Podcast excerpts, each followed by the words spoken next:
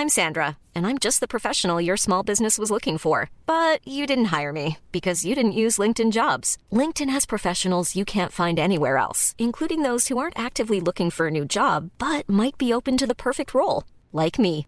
In a given month, over 70% of LinkedIn users don't visit other leading job sites. So if you're not looking on LinkedIn, you'll miss out on great candidates like Sandra. Start hiring professionals like a professional. Post your free job on linkedin.com/people today. L'année 2023 a été une année noire pour les mal logés et la situation est absolument euh, critique selon le dernier rapport de la Fondation Abbé Pierre. Alors comment expliquer cette aggravation alarmante de la crise du logement en France? Quelles peuvent être aussi les solutions? Salut c'est Hugo, j'espère que vous allez bien. Et c'est donc ce sujet important qui est à la une des actualités du jour aujourd'hui. Ce jeudi marque donc le 70e anniversaire de l'appel de l'Abbé Pierre, un appel prononcé le 1er février 1954 dans lequel il demande une aide urgente pour les sans-abri pendant un hiver particulièrement rude en France. Des mots au retentissement important à l'époque qui sont euh, restés dans l'histoire. Mes amis, au secours.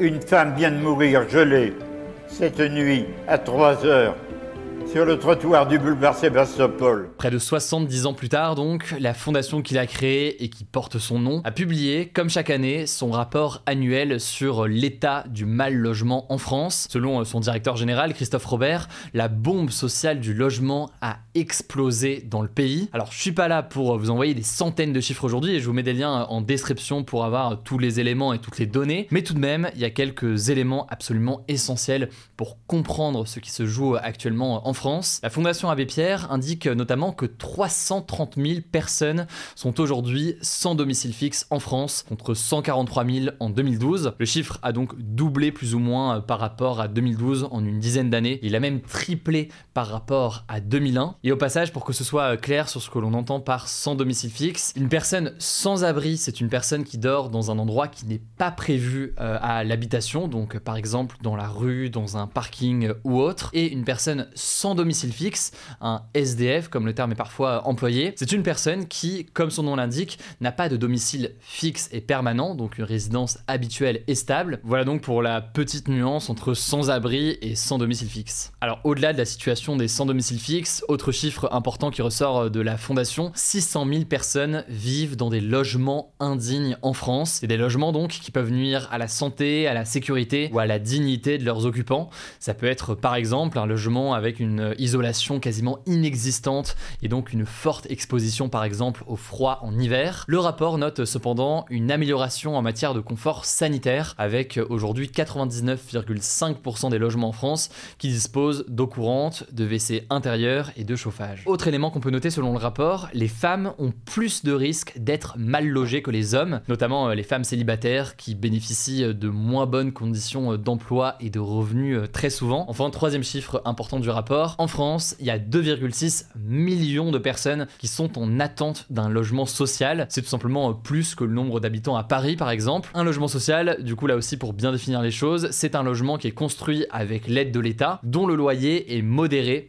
Et donc euh, l'accès à ces loyers modérés, à ces logements, est basé sur le revenu des personnes, donc réservé aux personnes les plus précaires et les plus modestes. Alors comment expliquer ce chiffre? Je vous la fais courte. Euh, en fait, il y a d'un côté une explosion de la demande de logements sociaux. Et de l'autre côté, eh bien, il y a tout simplement un manque de logements sociaux. Concrètement, en 1984, on avait 700 000 demandes de logement social. Et en 2017, on était à 2 millions. Aujourd'hui, on est donc à 2,6 millions de personnes en attente de logement social. Résultat, pour ceux qui ne peuvent pas se payer un hébergement en attendant, eh bien, les structures d'hébergement d'urgence saturent et elles ne peuvent pas accueillir tout le monde. Selon la Fondation, chaque soir, en novembre dernier, c'était 8000 personnes qui ont appelé le 115 et qui ont été refusés, dont 1400 mineurs qui peuvent donc très souvent se retrouver à la rue. A noter que ce chiffre est redescendu à 4500 personnes en janvier grâce à l'ouverture de nouvelles places, mais il faut aussi noter que tout le monde aujourd'hui n'appelle pas le 115. Certains, eh bien, à force de refus, eh bien, ont abandonné l'idée d'essayer d'avoir un hébergement d'urgence et dorment donc de façon nombreuse à la rue. Sur la question des logements sociaux, donc, l'un des problèmes, c'est un manque de construction, un manque d'offres en quelque sorte de logements sociaux. En 2023, il y a 82 000 agréments qui ont été délivrés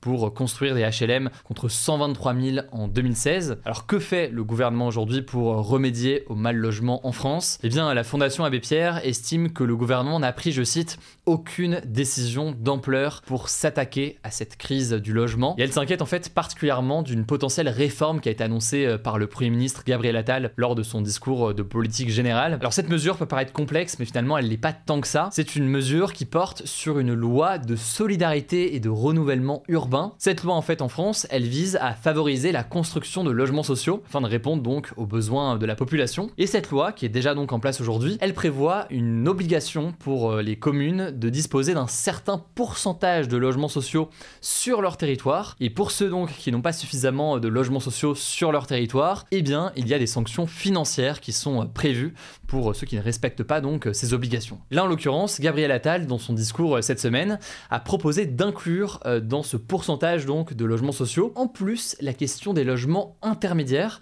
donc des logements euh, destinés aux classes moyennes. L'idée c'est donc d'inclure les logements intermédiaires dans le quota qui est imposé euh, par cette loi. Et en fait, pour la Fondation Abbé Pierre, ça revient en quelque sorte à abaisser les objectifs de logements sociaux, puisque ça peut pousser certaines communes à se dire ok, j'ai tant de logements à construire, et bah plutôt que de construire des logements sociaux, je vais construire plutôt des logements intermédiaires. Et donc, et eh bien pour les plus modestes, ça peut poser un problème en matière de construction des logements pour les plus modestes. Bref, pour la Fondation, l'une des solutions et l'un des besoins importants, c'est la construction de ces logements sociaux. Je vous mets le lien en description de toute façon du rapport si vous voulez en savoir euh, davantage. Ça me semble en tout cas important de traiter ce sujet euh, aujourd'hui. Comme d'habitude, si vous avez des suggestions de sujets, euh, n'hésitez pas à me le dire directement dans les commentaires sur YouTube ou alors pour ceux qui écoutent en version podcast sur Spotify, il y a maintenant une petite fonctionnalité pour que vous puissiez faire vos retours sur le podcast du jour et sur des suggestions de sujets ou autres. Donc n'hésitez pas à aller sur le player sur Spotify et vous allez pouvoir mettre vos questions, vos réactions. Je lis ça chaque soir. Je laisse donc la parole à Samy pour les actualités en bref et je reviens juste après.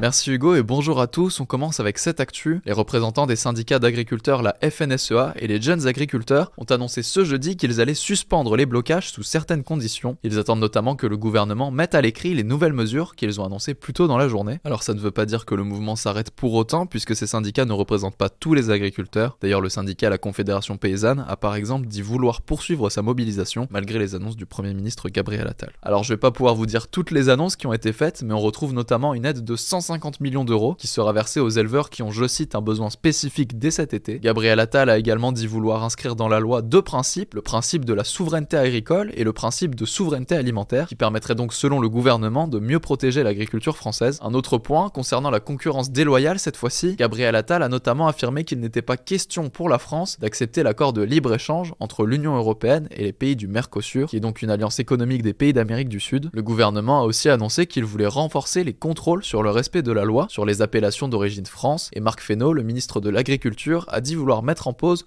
le plan Ecofito qui vise à réduire l'usage des pesticides en France. Le président des jeunes agriculteurs a cependant précisé que si d'ici le mois de juin, les promesses du gouvernement n'étaient pas tenues, les syndicats n'hésiteraient pas à relancer, je cite, un mouvement d'ampleur générale. Deuxième actu, une aide de 50 milliards d'euros pour l'Ukraine a été débloquée par les 27 pays membres de l'Union européenne ce jeudi. En fait, depuis décembre, cette aide était bloquée par le premier ministre hongrois, Viktor Orban, qui a maintenu des liens étroits avec la Russie depuis le début de la guerre en Ukraine. Cette aide européenne est donc destinée à l'Ukraine et elle est composée de 33 milliards de prêts et de 17 milliards de dons jusqu'en 2027 et elle devrait notamment servir à soutenir l'économie ukrainienne. A noter que l'Ukraine dispose du statut de pays candidat à l'entrée dans l'Union européenne depuis juin 2022. Troisième actu, la création d'un délit d'homicide routier a été adoptée ce mercredi à l'unanimité par les députés. Fait, ce nouveau délit vise à remplacer l'homicide involontaire, notamment quand le conducteur a consommé de l'alcool ou des stupéfiants par exemple. Pour autant, cet homicide routier a principalement une valeur symbolique car en cas d'homicide routier, une personne risquerait la même peine qu'en cas d'homicide involontaire donc jusqu'à 10 ans de prison et 150 000 euros d'amende. La proposition de loi doit encore être votée par le Sénat avant d'être adoptée. On vous tiendra au courant.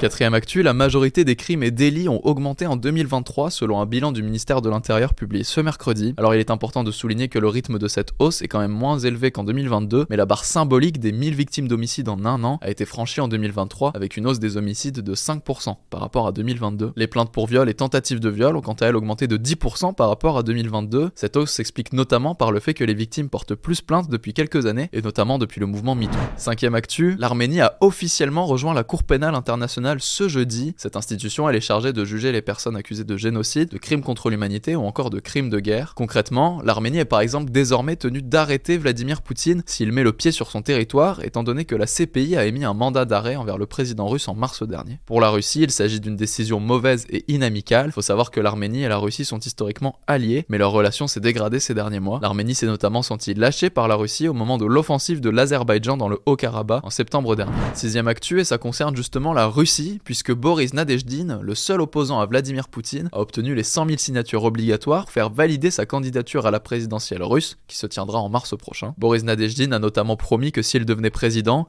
il mettrait fin à la guerre en Ukraine et libérerait les prisonniers politiques détenus en Russie, comme l'opposant Alexei Navalny. En tout cas, le gouvernement actuel ne le considère, je cite, pas comme une menace, alors que Vladimir Poutine est en tête des sondages. On vous tiendra au courant. Septième actu, Pokémon, la streameuse la plus suivie au monde avec 9,3 millions d'abonnés, a annoncé ce mardi qu'elle allait quitter la plateforme Twitch sur laquelle elle faisait ses lives. Cela faisait maintenant plus de 10 ans que la streameuse diffusait ses parties de jeux vidéo sur la plateforme. Il faut savoir que cette annonce survient dans un contexte où de nombreuses stars du streaming quittent Twitch pour aller vers d'autres Alors elle n'a pas encore annoncé officiellement si elle comptait rejoindre la plateforme YouTube à temps plein, mais elle a en tout cas organisé son premier live sur YouTube ce jeudi.